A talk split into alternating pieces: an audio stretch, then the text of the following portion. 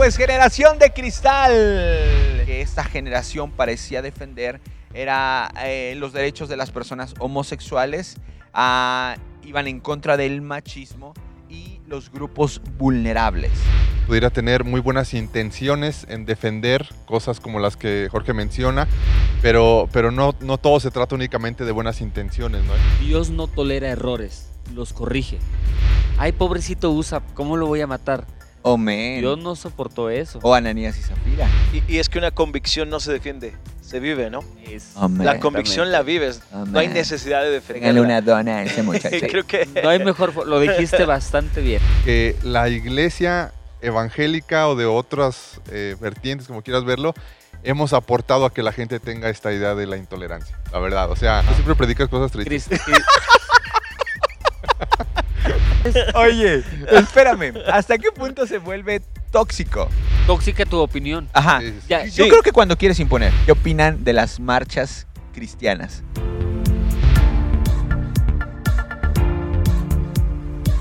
Hey amigos, ¿cómo están? Sean todos ustedes bienvenidos a un episodio más de Dialéctica Podcast. Muchísimas gracias por acompañarnos. Este es el episodio número 35. 35 episodios, Chris Carrión. ¿Cómo estás, amigo? muy bien, amigos, muy bien, contento de estar acá. Eh, imposibilitado un poco. Traigo aquí una, una pierna de robot. Se la robé a Robocop. ¿Qué, qué fue lo que te pasó? Este me esguincé el tobillo. Oye, hermano, ha sido de, los cuatro, ha sido el que más altercados físicos has tenido a lo ¿Cuántos, largo del cuántos podcast. altercados en, la- en la- en los 35 episodios? Mira. Una vez cuando te dio COVID, Sí, que te acuerdas que, que no, no veniste. Después Claro. en el episodio pasado lo de la mano. ajá. Y en el tercero, eh, en la tercera ocasión, esto del pie. Ya sé, hermano. La pregunta es qué sigue. No, No sé qué sigue. no, no, no. Ver a Jesús allá en los altares. No, que quedamos el proyecto y entonces ya. Ay, entonces ya, es cuando Acaba, acabe. acaba tu compromiso con dialéctica. y Ya, Bueno, pero ¿te ha traído algún beneficio? Me ha traído- me, ¿Cuál? me- 15 minutos la vacuna. Me fue a poner la vacuna, Ajá. llegué y me dejaron pasar después de la fila. No, no, no, no, nada que había. Buenísimo. Órale, órale. Gracias a Dios. bueno, y un buen tip, ¿verdad? Si quieres que te atiendan rápido, ponte una, una Eh, incluso estoy re- la estoy rentando. Oye, pero ahí aplica Romanos 8, 28. Para los que amamos al Señor, todas las cosas nos Así sea. para bien. Amén. Aleluya. Buenísimo. Bueno, pero no, definitivamente ahorita no quiero romperme una pierna. Bueno, no, solo es una... Un esguince, Un esguince. segundo grado. Iba a decir, porque considerando ser sabios se hicieron... Entonces, Jesús lloró. Amigo Arthur Delgado, ¿cómo estás, hermano? Bien, bien, amigo. Contento de un episodio más a su lado. Yeah. Contento de este episodio. Muy bien, amigo. Venga. Muchas gracias, gracias. Amigo Luis Serna, ¿cómo estás? Muy bien, también aquí entrando en ambiente, como que fue muy rápido la introducción, pero está bien para estar en confianza. Y tu corte de cabello está Cambié de fantástico. look. Cambió de look, La cambió de look. Me cansé del gel. Fue libre del gel. Te ves Una- bien. una Chopper, chopper. Te ves bien, te Te ves bien. bien. sí. Te ves cool, bro. Me estoy preparando para la calvicie. Oye, eh, ¿cómo puedes darte cuenta si te vas a quedar calvo? ¿Se te cae el pelo? No, pero... Cuando se te cae el pelo. Cuando te caes de espaldas y te pegas en la frente. Ah, no. Ah. Oye, a ver, Ah, ¿tú no te vas cierto, a quedar cierto. calvo? Sí, yo creo que sí. Ya se me están haciendo aquí las entradas. ¿Tú, Arthur? No, no estoy No. seguro. No. No, yo creo Yo- que no. yo tengo entradas grandes, pero tampoco creo que me vaya... Así, así, gacho, gacho, no. No, No. sí, no. Yo creo que no. No, ¿verdad que no? Oye, como los videos de, de, de Enrique Bremer, hijo. Ajá. eh, los de espíritu y en verdad de los de antaño, que sale con Que una tiene melena bien grande. Ah, sí. ¿Sí te acuerdas? Ah, sí. Que te sale Omar Rodríguez ahí cantando y todo. Y ya lo ves ahorita y ya nada que Ya ver. no tiene cabello. pero te parece que trae una peluca. Muy bien, bueno, pues Generación de Cristal. Nuestro episodio número 35, Generación de Cristal. Y ahora, uno de, las, de los propósitos que tenemos en Dialéctica Podcast es justamente encontrar una guía, una base bíblica de todo lo que, lo que proponemos platicar para que tenga sustento, ¿verdad? Creo que es una de las cosas más valiosas cuando estás hablando acerca de un tema, el poder encontrar una base bíblica firme. Y, encontramos eh, Segunda de Samuel, capítulo 6, que es este fa- famoso, perdón, traslado del arca a Jerusalén, ¿verdad? Ahorita vamos a ir hilando poco a poco, pero hablemos un poquito acerca de esta historia, amigo. Resúmenos un poco, platícanos, cuéntanos. ¿De qué trata? Bueno, pre- prefiero mejor leerla Ok. muy breve para que podamos entrar Va. un poquito más ¿Se supone que cuando te gradúas del instituto te sabes la Biblia de memoria? Casi. Es broma, Casi, ¿no? casi. Ok, segundo Samuel 6, verso 1 dice, entonces David volvió a reunir a las tropas más selectas de Israel, un total de 30 mil, y las llevó a Balá de Judá para traer de, de regreso el arca de Dios que llevaba el nombre del Señor de los ejércitos celestiales, quien está entronizado entre los querubines. Así que pusieron el arca de Dios en una carreta nueva y la retiraron de la casa de Abinadab, que estaba en la colina, en una colina, perdón.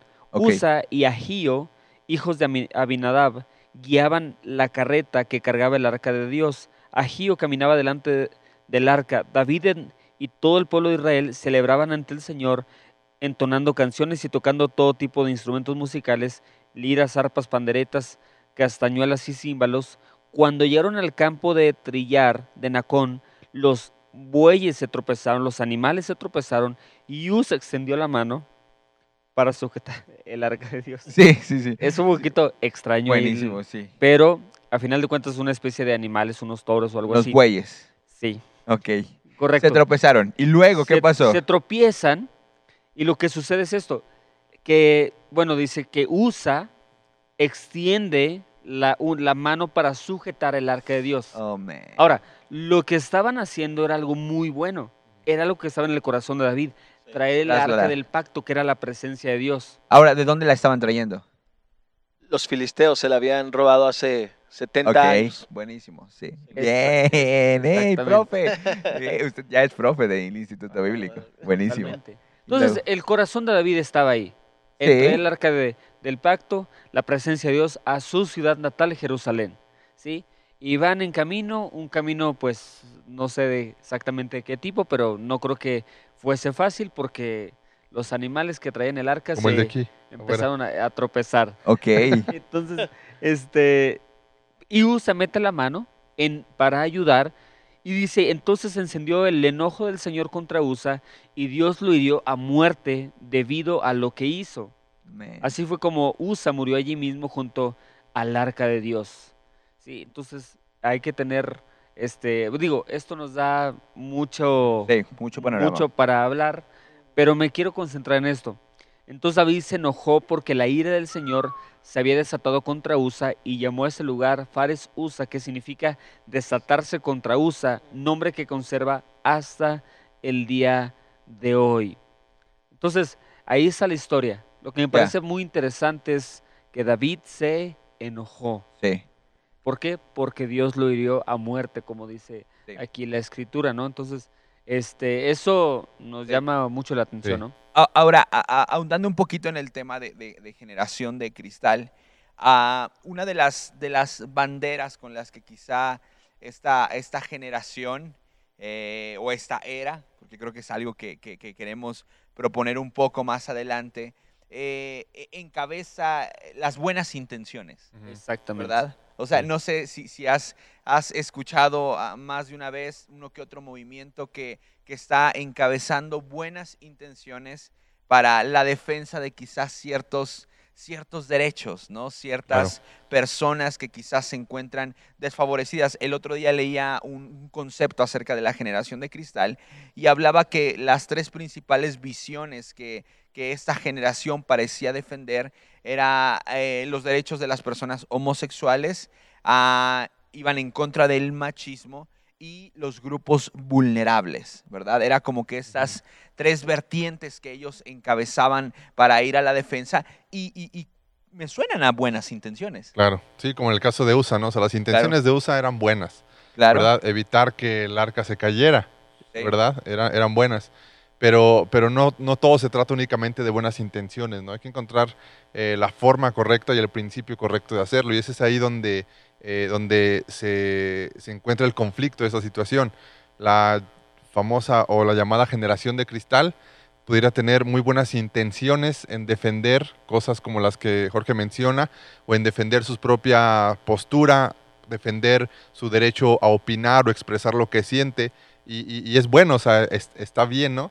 El, el- el domingo pasado una persona se me acercaba y me preguntaba, este, ¿qué significa honrar a mis papás, verdad? ¿Cómo, ¿Qué significa honrar? Y conozco un poquito ahí de su trasfondo, entonces yo les decía, yo le decía que honrar a sus papás, pues es no insultarlos, no, no juzgarlos, pero eso no significaba que no, podría, no podía expresarle lo que, lo que él consideraba que no, no estaba bien. O sea, tú tienes el derecho de decirle, no me, no me gusta esto que estás haciendo, no me siento cómodo, no estoy de acuerdo con esto, pero de ahí a juzgarlo o insultarlos es otra cosa, pero sí se puede expresar lo que siente. Hay una buena motivación, o sea, quiero Claro. honrarles, pero también no estoy de acuerdo con algunas cosas y se vale, ¿no? Y creo que entramos ahí en ese punto. USA tenía buenas intenciones, pero hay que saber el cómo, ¿verdad? El- Claro. El, el por qué estoy defendiendo esto y, y que no se vuelva contraproducente. Sí. Ahora, otro punto importantísimo es la, la buena intención versus la instrucción de Dios, ¿no? Estas dos cosas que, que- que se contrastan, porque había instrucciones, amigo, y no sé si puedas ahorita hablarnos un poquito acerca de cómo trasladar el arca. ¿La recuerdas más o menos o te estoy metiendo en aprietos? No, sí, la recuerdo. Bueno, era como un tipo de este, lámina que tenía agarraderas por los cuatro extremos. Entonces, esa los, los levitas la cargaban de ahí, pero no tocaban el arca en sí. Ok, Nadie podía tocar el arca porque la instrucción era que quien la tocaba moría. Incluso ni el mismo sumo Oh, sacerdote podía tocarla. No la podía tocar nadie porque representaba la presencia de Dios. Y no sé si se acuerdan cuando Moisés le pide a Dios, oye, quiero, verte. Y le dice, si, si tú me vieras, morirías. sí, ¿no? claro. mi presencia te mataría. Y es como haciendo, eh, está usando este reflejo de Dios a través del arca, ¿no? Ok, o sea, no puede nadie tocarla porque eh, eh, ahí se derramaba, por así decirlo, la sangre y aparte ahí se expresaba la gloria Shekinah de Dios, la Sí. gloria sublime de Dios. Ahora, aquí encuentro, perdón, do- dos instrucciones muy claras de parte de Dios. Tenía que ser trasladada por hombres y al parecer unos bueyes eran los que estaban jalando este eh, el arca como tal. Entonces ahí hay una primera instrucción muy clara y precisa. Unos bueyes la llevaban en una carreta. O Ah, sea, mal. O Fíjate, sea, o sea, ni estaba siquiera. desde ahí, estaba. Y, y la segunda es que no se podía tocar el arca. Así Entonces, es. había de por medio una muy buena intención, pero eh, esa buena intención estaba por, eh, eh, eh, so- o se quería poner sobre las instrucciones de Dios. Sí. Amigo. Sí, de hecho vemos en la historia que una serie de cosas pasan en, en ese lapso que David está triste y enojado. Porque algunas versiones dicen que está triste y algunas versiones dicen que está enojado. Entonces, pero después de que tiene, en mi opinión, un encuentro con Dios, donde se, hay una especie de reconciliación, no tanto de Dios para con él, sino de él para con Dios. claro. Y lo que sucede es de que la empieza y atiende la instrucción ahora sí, que es de parte de Dios. Y vemos varias cosas en, el- en la historia, ¿verdad? Como que, ¿verdad? Iban cada seis pasos, este, a- asesinaban animales, Sí. ¿sí? O sea, había Sí. sangre. Y también, ¿verdad? Que, este, que ahora quien iba a llevar el arca solo eran los levitas. Ahora, ¿será que entonces David, después de que tiene un encuentro con Dios, comienza a hacer las cosas de manera correcta? Exacto. O, o sea, eh, la buena intención Sí. que había en el mover el arca se suma a la instrucción precisa de Dios y entonces vienen los frutos Sí. que ellos deseaban desde un Claro. inicio. Aquí hay un, Ya. hay un punto que me parece interesante y es la reacción. Porque, porque USA reacciona. A lo Sí. mejor fue, ni siquiera tuvo el tiempo como de, de recordar todas las leyes y que no podía tocarlas. Simplemente pues fue la reacción de ver que se caía algo que era Sí. importante para él y meter la mano, ¿no? David también reacciona, ¿verdad? Porque pues era su amigo y él también, quizá David piensa, pues es que fue bueno lo que hizo, ¿no? O sea, no hizo nada malo, eh, trató de proteger esta, esta arca, ¿no? Entonces, la reacción que tenemos las personas en, en- en contra de la injusticia aparente de David, porque yo creo que de inicio David lo puede ver como una injusticia, y hay cosas que cuando se ven superficialmente pudieran parecer como una injusticia de parte de Dios, ¿verdad? O de parte de la vida, o como quieras llamarle. Y a veces la reacción que tenemos ante algunas cosas es importante, ¿verdad? Usa reacciona, David reacciona, ¿verdad? Pero después viene el, el punto de, de meditarlo, de masticarlo. Andar por, andar por la vida mostrando mis, eh, mis impulsos y mis emociones no nos va a llevar como que a ningún lado, ¿no? Vamos a andar hiriendo personas, hiriéndonos a nosotros, ¿verdad? Porque vamos a reaccionar a veces de formas que no son las correctas, pero tomar el tiempo para, para sentar eso, ¿no? Para digerirlo es importante. Una vez, una vez alguien, alguien dijo, y, y nunca lo, lo olvidé, dice, Dios no tolera errores, los corrige. Es muy diferente. Buenísimo. O sea, Dios, Wow. y Dios no toleró este Sí. asunto. Ay, verdad, este, ay, pobrecito Usa, ¿cómo lo voy a matar? Oh, man. Dios no soportó eso. O Ananías y Zafira. Claro. Ay, o o sea, fuerte. Dios no tolera, Sí. los corrige. Sí. Y es que Dios siempre se ha interesado por las personas. Así ¿no? es. Entonces, claro. el, el que- creer que mis buenas intenciones, intenciones perdón, van a salvar a un sector de la población es algo que ya está en el corazón de Dios desde atrás. Es por eso que pone verdades y principios para que las personas puedan tener una buena vida. Ya. ¿no? Claro. Sí. Sí. Es que eso está muy manchado, porque muchas personas que han sido como vacunadas en contra del, del- es que tengo en un lado el café y en otro lado el monitor, entonces no puedo hacer las Pon dos en cosas. orden. O cargo la Virgen o trueno los cohetes, ¿verdad? Pero bueno, este, eh, entonces, muchas personas que han sido vacunadas en contra del Evangelio ignoran esto. Sí. Creen que están luchando en contra de Dios porque pareciera que Dios no tiene la capacidad de poner orden por, de, o de estas cosas o de estas corrientes o intereses. Sin embargo, en el corazón de Dios siempre ha estado traer Claro. bienestar al, al- al ser humano. Sí. Por eso es tan Sí. importante Eh, regresar. eh, eh, esta generación parece, a la que nombramos hoy como cristal, parece estar peleando en contra de la intolerancia, ¿verdad? O sea, como que están peleando en contra de la intolerancia. Y, y ahora, yo quisiera este, agregar que, que si la, que si hay una generación actual que está peleando en contra de la, intolerancia, en contra pues, muchas veces hasta de un Dios intolerante, tenemos que reconocer desafortunadamente que la iglesia evangélica o de otras eh, vertientes, como quieras verlo, hemos aportado a que la gente tenga esta idea de la intolerancia, la verdad. O sea, eh, si hay una generación que está como peleando en contra de un Dios intolerante, ¿verdad?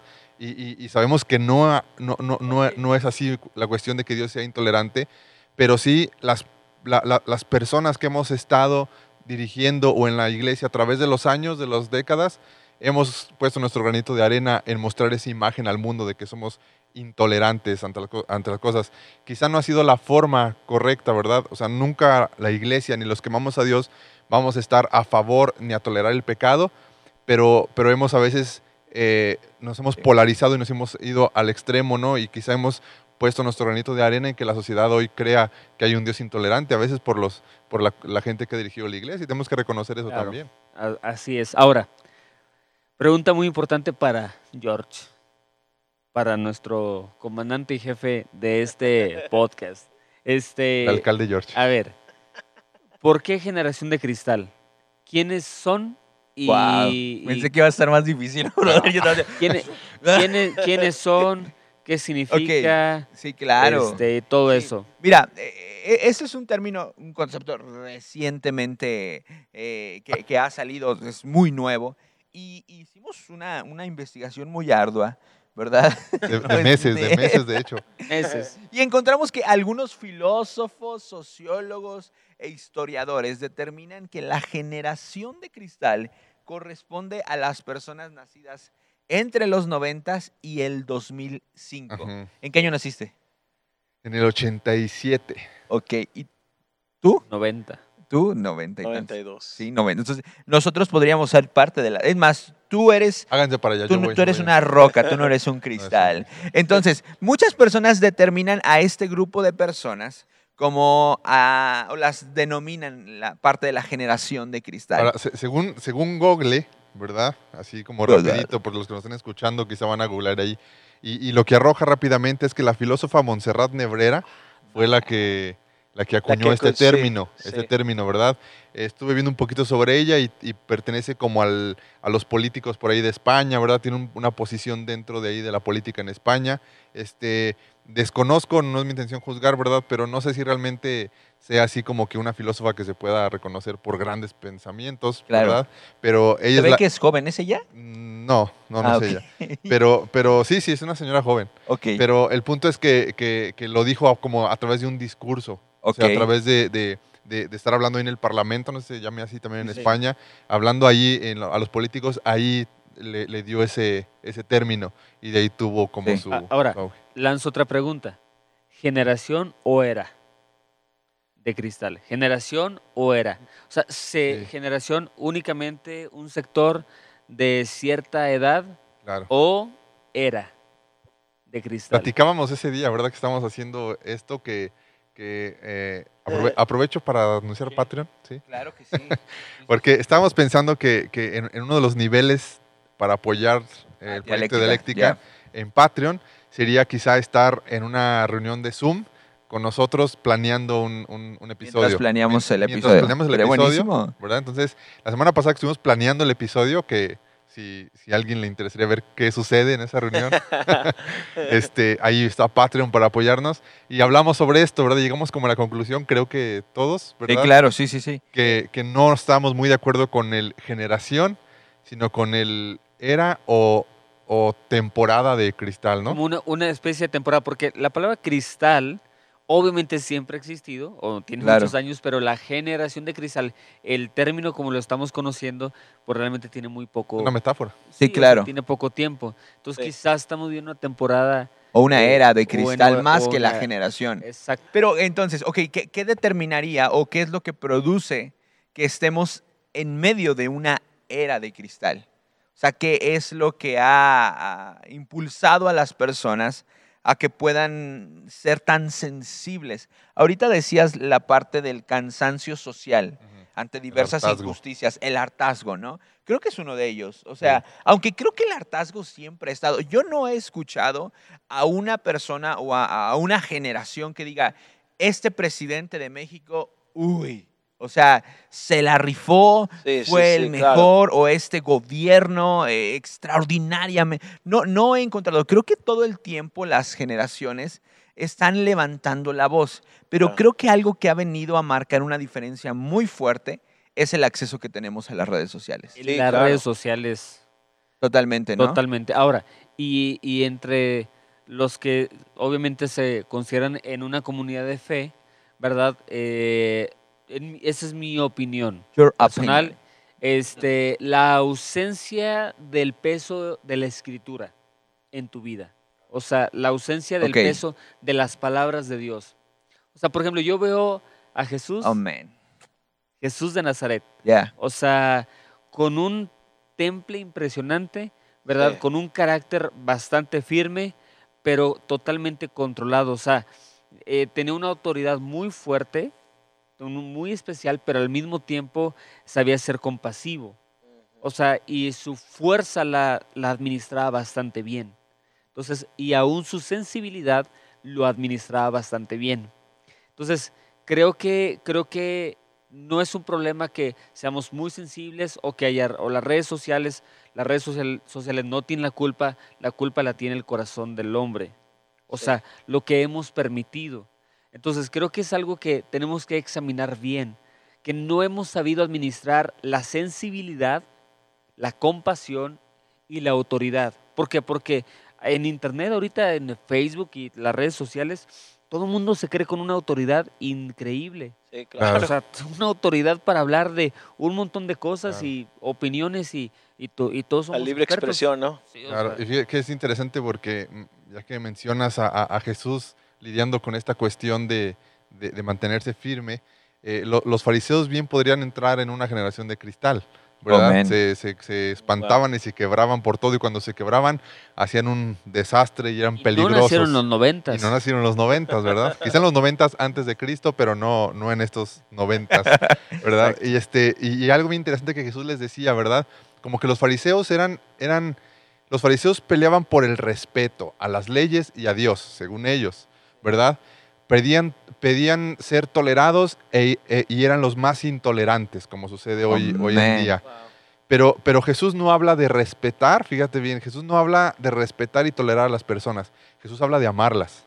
Y eso ya es, eso es otro rollo, eso ya involucra una madurez emocional, espiritual, ya, ya, ya, ya merita otro, un cambio de mentalidad. Entonces, la generación como los fariseos, como la actual, pelean tolerancia y se vuelven y terminan siendo los más intolerantes. Sí.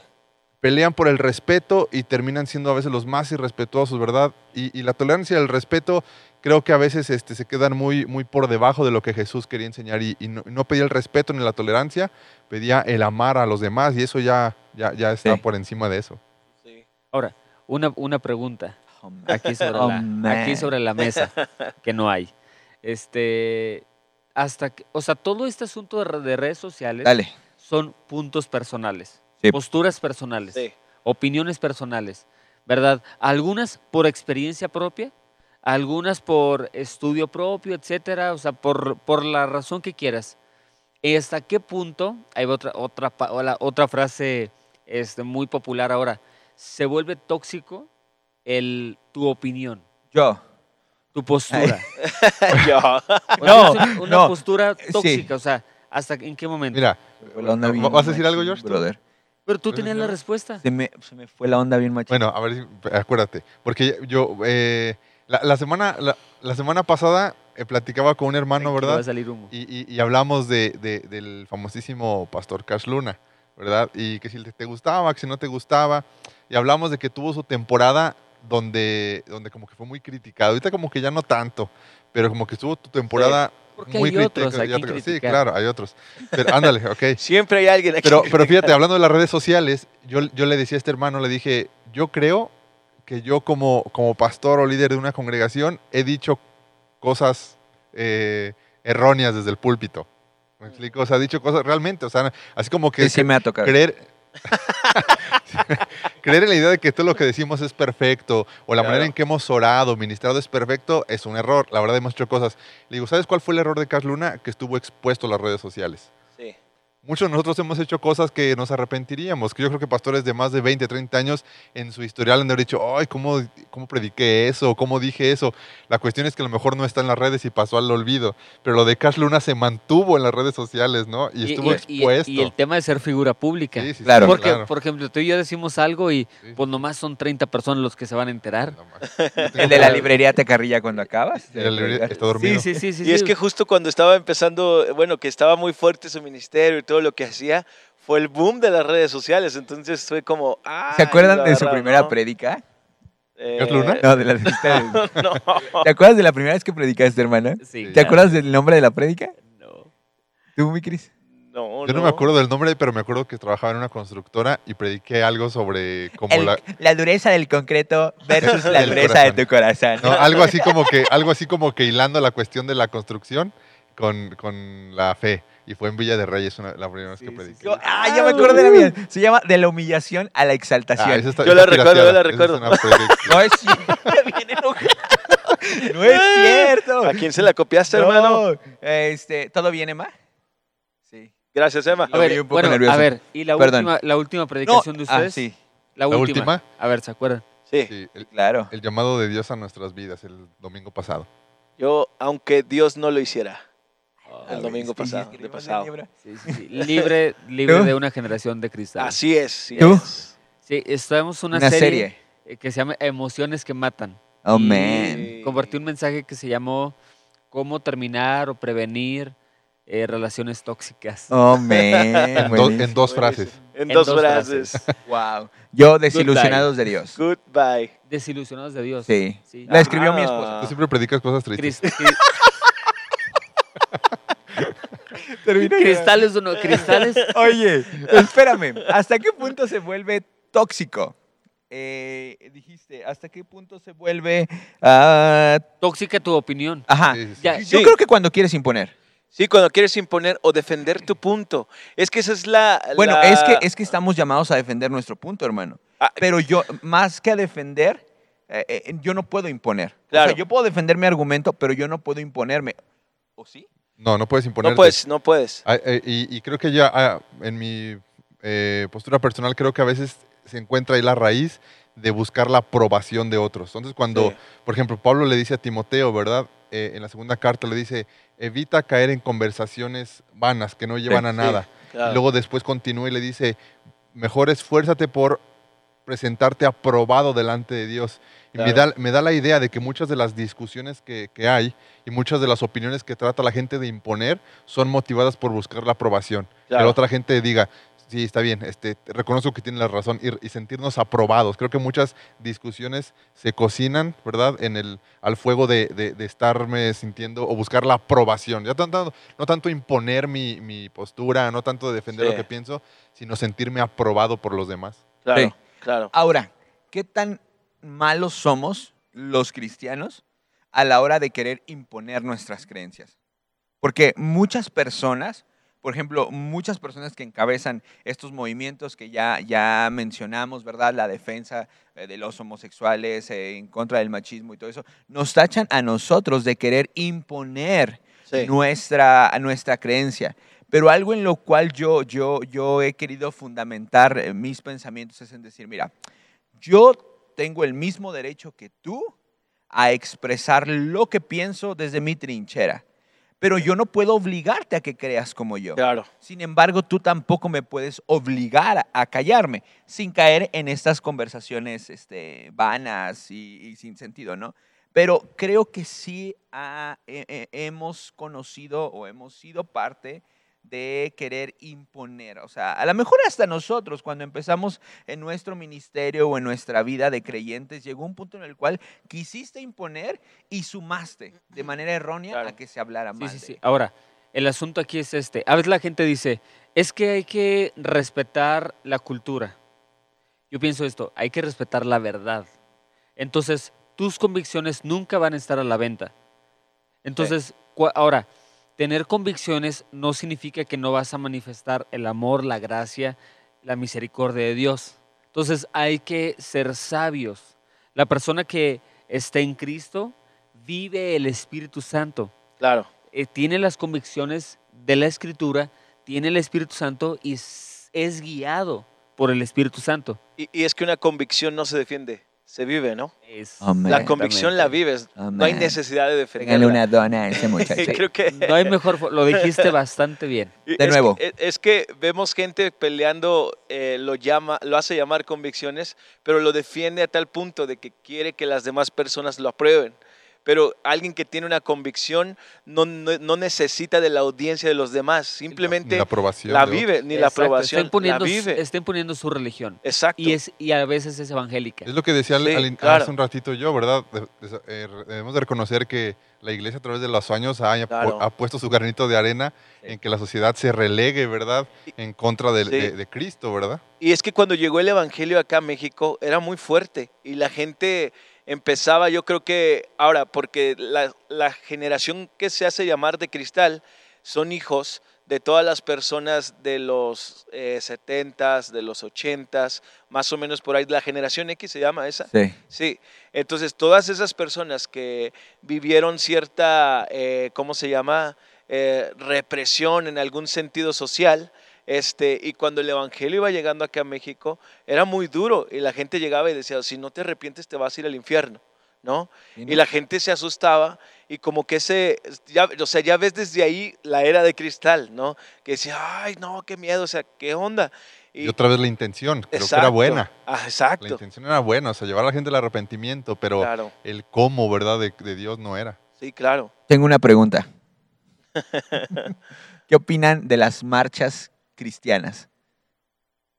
De las... Sí. Manifestaciones.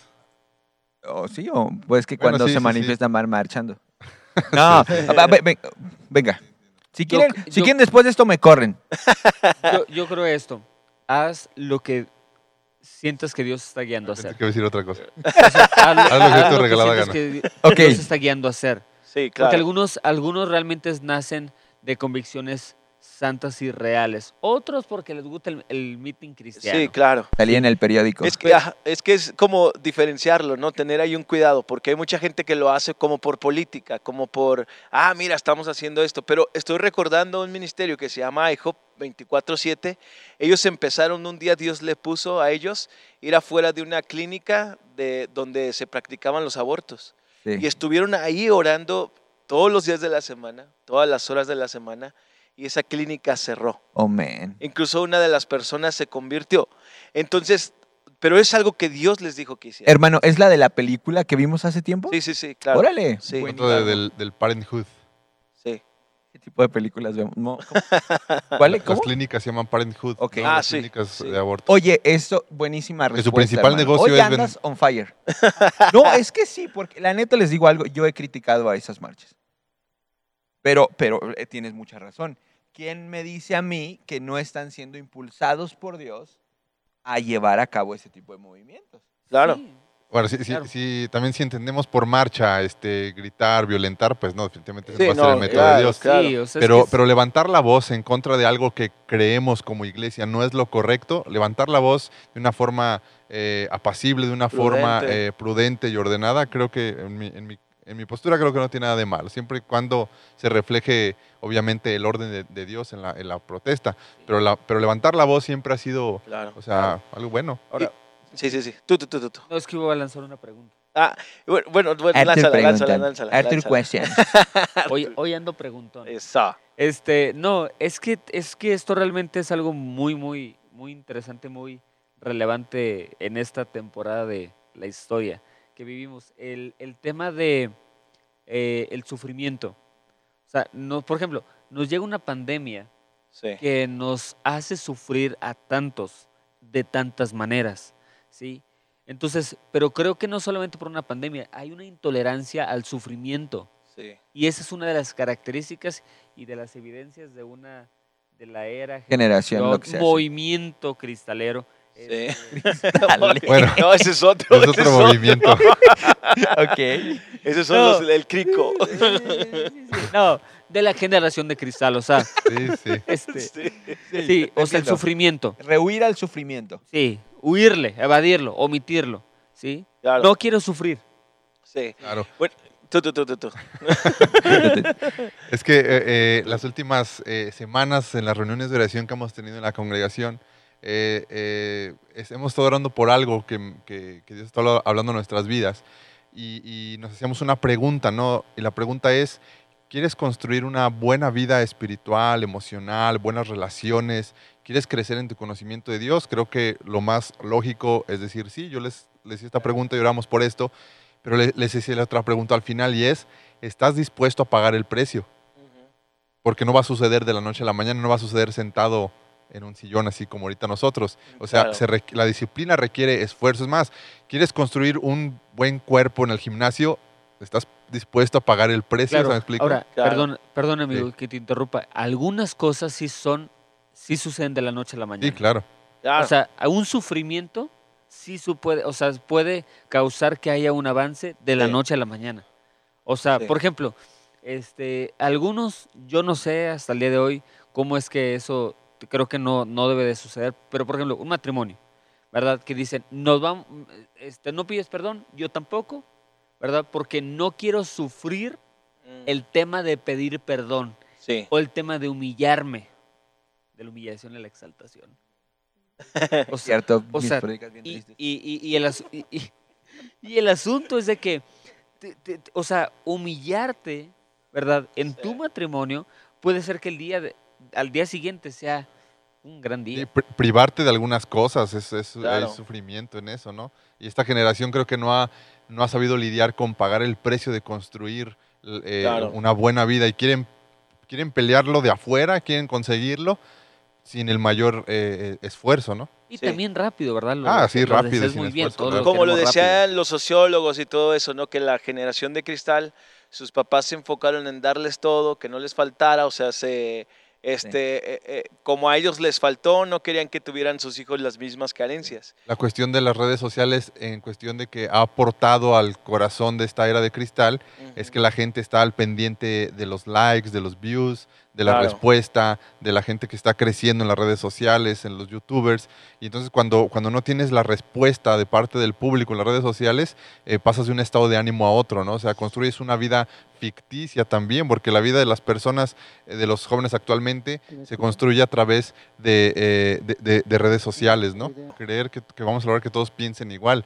Sí. Y creo que eso, eso realmente es, eh, eso no va a suceder, o sea, eso es imposible. Sí. Dos, para el crecimiento de, de- de una persona tiene que haber varias posturas, tiene que haber varios pensamientos. Aún en el estudio de la Biblia, de la teología, tiene que haber varias posturas sobre algo para crecer. Por eso el famosísimo nombre de este podcast, ¿verdad? Eh, tratar de ver la, la- la vida desde varias posturas para crecer en el conocimiento, ¿no? Si todos Claro. estamos de acuerdo en lo mismo, eh, lo, más, lo más seguro es que vayamos retrocediendo en nuestro conocimiento y todos llegamos a pensar igual, que no va a suceder. Entonces, la diversidad de pensamiento tiene que ver también con el crecimiento eh, eh, intelectual, emocional y cultural de, de una sociedad, ¿verdad? Eso sin en- malentender que se está aprobando el pecado, lo que no agrada a Dios. Eso Claro. nunca va- se va a estar de acuerdo. El solapar, ¿no? Solaparlo no para nada. Pero, pero el aprender a, a lidiar con los que no piensan igual es importante. Buenísimo. Claro.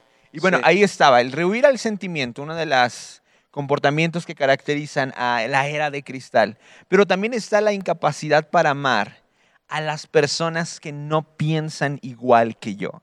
Eso. No sé si, si ustedes vieron el video o nada más se los conté yo, de esta chica que está en una clase virtual, este, que, que se pone a llorar eh, de una manera muy inconsolable porque no le llaman compañere. Se, No se, no se incluye ningún género. no se, sí, no se O incluye. más bien era de un pensamiento inclusivo. Sí, ¿no? Donde ella decía que ella era un no binario, un género no binario, ¿verdad? Ni hombre ni mujer. Entonces ella exigía que se le llamara compañere, ¿verdad? Y, y después de todo esto vinieron una serie de memes, ¿verdad? De hecho, creo que ella creó una cuenta especial de TikTok y, bueno, ha estado enviando como muchos, muchos mensajes acerca de esto. Y, y veo en ella una mm, característica que sobresale y es quizá este eh, repudio, ¿verdad?, hacia las personas que no piensan igual que ella. Sí. Y, y creo que, que tenemos que, que, eh, formar parte de las personas, impulsar a las personas a poder amar incluso a quienes no piensan igual, Igual, que claro. nosotros. Que fue a lo que Jesús nos envió. Jesús nos, Claro. nos envió, como ya lo dijiste hace un ratito, no a solapar, sino a amar a las personas. Y es una tarea difícil, claro, muchos de nosotros en algún momento hemos, hemos estado ahí, seguramente te ha tocado amar a alguien que quizá, o te ha tocado el, y forzarte a, a amar a alguien que quizá no piensa igual que tú, que quizá incluso te ha ofendido, te ha hecho daño, te ha lastimado, pero creo que tenemos que enviar este mensaje desde este punto, ¿no? Es difícil, pero creo que no es, no es imposible el amar a aquellos que no piensan igual que nosotros. Eh, una persona nos, nos platicaba que alguien le dijo, oye, y cuando llega un homosexual a su iglesia, ¿ustedes qué le hacen? Y es ¿Eso qué, no? O sea, dice, ¿la corren o le dicen que no puede entrar? O sea, imagínate. Sí. Ah, ¿no? No hay que decir. ¡No! O sea, imagínate. No, yo, yo sí Claro. me quedé pensando, ¿en ¿bajo qué concepto tiene esta persona a la Claro. iglesia? O sea, eh, eh, el homosexual, el mentiroso, eh, todos, ¿verdad? Todos son bienvenidos porque es a lo que Jesucristo nos llamó a hacer, a Claro. poder amarles. Claro, y es que se rompe ese, la empatía, ¿no? La empatía es estar considerándome a mí mismo y no ponerme en los zapatos del otro, ¿no? Y es algo que Jesús hizo. O sea, Jesús iba con todo tipo de personas, ¿no? Iba con una mujer prostituta, se sentaba a platicar con ella, ¿verdad? Pero creo que hemos defendido mucho los títulos, ¿no? Los títulos. Incluso los títulos me dan cierta eh, estabilidad emocional, ¿no? Y, y al final de cuentas, eh, tu identidad no se basa en el título. Tu identidad se basa en quién eres, ¿verdad? Claro. En quién eres desde que naciste, desde cómo creciste, quién eres, ¿no? Pero este, no, no nos damos cuenta que eh, en este tiempo se trata de ser más empáticos que de ser este, eh, críticos, Sí. ¿no? Porque nos ponemos en esa posición de criticar y quiero que respeten mi punto de vista, pero yo no respeto el punto de vista Claro. del, del otro. ¿no? Esa cuestión de la identidad no es algo nuevo. El diablo lo utilizó con Jesús Claro. Claro. en, el, en el desierto. Y le dijo, si eres el Hijo de Dios, convierte eso, esas piedras en pan. Y, el, el diablo sigue poniendo a prueba la identidad de las personas, engañándonos y haciéndonos creer que somos por lo que hacemos, ¿verdad? Tú eres lo que haces, ¿verdad? Y luego tú eres lo que los demás piensan de ti. Le dijo Jesús, lánzate de este lugar alto para que todos vean que eres el Hijo de Dios, ¿verdad? Y sobre todas esas cosas Jesús le dijo, yo aunque no haga eso, sigo siendo Hijo de Dios. Aunque no demuestre a los demás que, que Sí. estoy bien con Dios, ¿verdad? Sigo siendo un hijo de Dios, ¿no? Y a veces nos movemos mucho por eso. Mi identidad depende de lo que los otros digan de mí, mi identidad depende de lo que hago, y cuando eso me es quitado, se derrumba el- la vida de las personas. Claro. Sí. Y ese, ese constante, ¿no? De estar buscando eh, quedar bien con los demás, eh, de ser acepto. Y, y bueno, tú que nos escuchas, me gustaría decirte que aunque nadie acá en la tierra, ninguna persona este, eh, te acepte, Dios siempre nos acepta, ¿no? Sí. Dios nos acepta, Dios acepta de todo tipo de persona y Dios no se, incluso no se asusta, ¿verdad? Eh, al contrario, Él busca ayudarnos a crecer, Él busca a- a hacer algo nuevo en nuestras vidas, pero Él te acepta tal y como eres, ¿no? Y, y decía ahí en las letras chiquitas, pero Él no busca dejarte igual. ¿No? Entonces, bu- estamos muy enfocados ¿no? en deslumbrar en esta sociedad, en deslumbrar en estos tiempos, este, el brillar, ser una persona que sea reconocida, ¿verdad? Pero al final de cuentas, delante de quién somos reconocidos, de quién vale la pena ser reconocidos. Claro. ¿no? Sí, una vez que nos damos cuenta que somos aprobados por el Señor, esa sed, ¿verdad?, de querer recibir aprobación constante eh, es, es, es saciada Sí. y es como dices, ¿no?, la que verdaderamente vale la pena.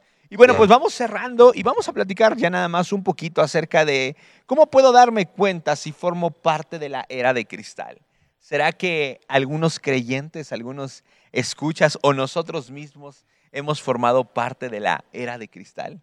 Yo, yo creo que, Sí. yo creo que es, la tentación siempre va a estar. Sí. O sea, creo que la generación y todo esto, bueno, está bien el término, pero me voy más a un ámbito personal. La tentación de huir del sufrimiento, de ser, de ser intolerante, o sea, siempre va a estar ahí la tentación, en todos. Sí. Entonces, yo lo veo de esa manera. O sea, la tentación siempre lo voy a tener ahí de este, ser, de ser este, sensible a todo, de ser bastante ofendible, etcétera, ¿no? Entonces, este, sí, sí podría ser que Sí. pertenezcamos a un tiempo, a una temporada. ¿Por qué? Porque estamos en un planeta Claro. caído. Cuando, cuando hablamos un poquito sobre la metáfora del término, ¿verdad? Hablamos que generación de cristal implica un poquito la idea de alguien que es muy, que se tiene que tratar con mucho cuidado, ¿verdad? Como el término lo dice, alguien que tiene que tratarse con mucha delicadeza porque se puede romper. Si se rompe, puede ser peligroso, ¿verdad? Como un Sí. vidrio que se, que se quiebra en pedazos, ¿no? Entonces, a veces nuestra personalidad tiende a ser así, tenemos que tener cuidado de no ser personas que le huyamos al sufrimiento, como lo hemos dicho, pero también a la, a la- a la corrección de parte de Dios, a la Wow. motivación de parte de nuestro pastor, de nuestro líder, ¿verdad? Y que no eh, carguemos a la persona que dirige nuestras vidas con la idea de que no se nos puede decir nada porque nos tiene que tratar con pincitas, ¿verdad? Y ese, eh, Dios no, no, no, no trata así. Una vez escuché alguien hablar sobre los oficios de Dios, ¿verdad? Sobre que era alfarero en el Antiguo Testamento, se presenta, y como carpintero en el Nuevo Testamento, ¿no? Entonces, Dios no puede, no, no, no aparece como vidriero Sí, en la Biblia. No trata con cristal, ¿verdad? Trata Claro. con materiales que son moldeables al fuego, a las herramientas del carpintero. Entonces hay que cuidar esas actitudes. Sí. Sí. Y, y creo que otra de las cosas que tenemos que promover para eh, no formar parte de, esta generación de cristal es justamente la instrucción de Pablo a Timoteo. Primera de Timoteo 6:12 dice, pelea la buena batalla por la fe verdadera. Me encanta la fe verdadera, porque creo que muchas veces vamos detrás de una fe falsa o de algo que creemos que es fe. Sí. Pero el Señor siempre nos llama a pelear, ¿verdad? Y, y- y la pelea implica un esfuerzo, implica eh, que tú y yo podamos ser puntuales, podamos ser, podamos ser precisos en aquellas cosas que el Señor nos quiere animar a crecer. Y la verdad es que muchas veces hemos estado sumergidos en un evangelio muy barato, ¿verdad? Donde Sí. creemos que una vez que llegamos a Cristo, no habrá sufrimiento, no habrá dolor, no habrá que defender lo que creemos. Y muchas veces nos desilusionamos, pero se nos ha olvidado que tú y yo estamos llamados a pelear la buena batalla Así es. ah, por la fe verdadera y hacia la fe verdadera. Así Entonces, queremos animarte. Ama a tu prójimo, esfuérzate, ¿verdad? Eh, sigue llevando el mensaje de Jesús aún a los lugares que sean un tanto incómodos, un tanto difíciles, ¿verdad? Anímate a tener pláticas, ¿verdad? Que puedan hacerte crecer, incluso con personas que no piensan igual que tú. ¿verdad? No para que seas atraído a sus pensamientos, sino para que tú puedas reflejar a Cristo Jesús en medio de cada palabra. Sí. Y pues, ¿qué más? ¿Qué más podemos decir? Pues, eh, sé fiel hasta el final, ¿no? Creo que algún día el sufrimiento eh, no podemos, no, no, no es algo que esté fuera, ¿verdad? Al seguir a Jesús, pero algún día se va a acabar, ¿no? Y es cuando. Jesús, cuando Jesús vuelva, ¿no? Y me acuerdo mucho de esta historia que está en Daniel, Sadrach, Mesach Abednego. Nabucodonosor manda a hacer una estatua, les dice inclínense y todo el que no se incline lo vamos a meter en un horno de fuego. Y estos tres hombres no se inclinaron a pesar de lo difícil que era en ese tiempo. Incluso les dice Nabucodonosor, métanlos al horno de fuego, calienten el horno siete veces. Y me gusta la expresión que hacen estos hombres. Y le dice, nosotros no nos vamos a rendir, queremos que Dios nos va a salvar. Así es. Y luego dice, dice esto, y aunque Dios no lo hiciera, nosotros vamos a permanecer Buenísimo. fieles al Señor. No, no importa, a veces, a veces este, comprometemos mucho a Dios con nuestras oraciones, ¿verdad?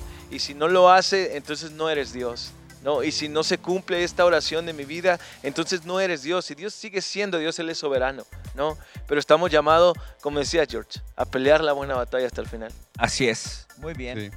Bueno, pues ahí está, amigos. Ahí está el episodio número 35 de Dialéctica Podcast. Oh, oh, ¡Vámonos! oh, ¡Vámonos! Amigos, eh, eh, síganos, apóyenos en Patreon, suscríbanse desde un dólar al mes a 5 dólares y 10 dólares. Que Dios les bendiga. Saludos a Emma. Saludos a gracias. Emma que está allá, Gracias, del audio crack. Que Dios les bendiga. Nos vemos Dedos de oro. eh, en el siguiente episodio. Chao. Bye.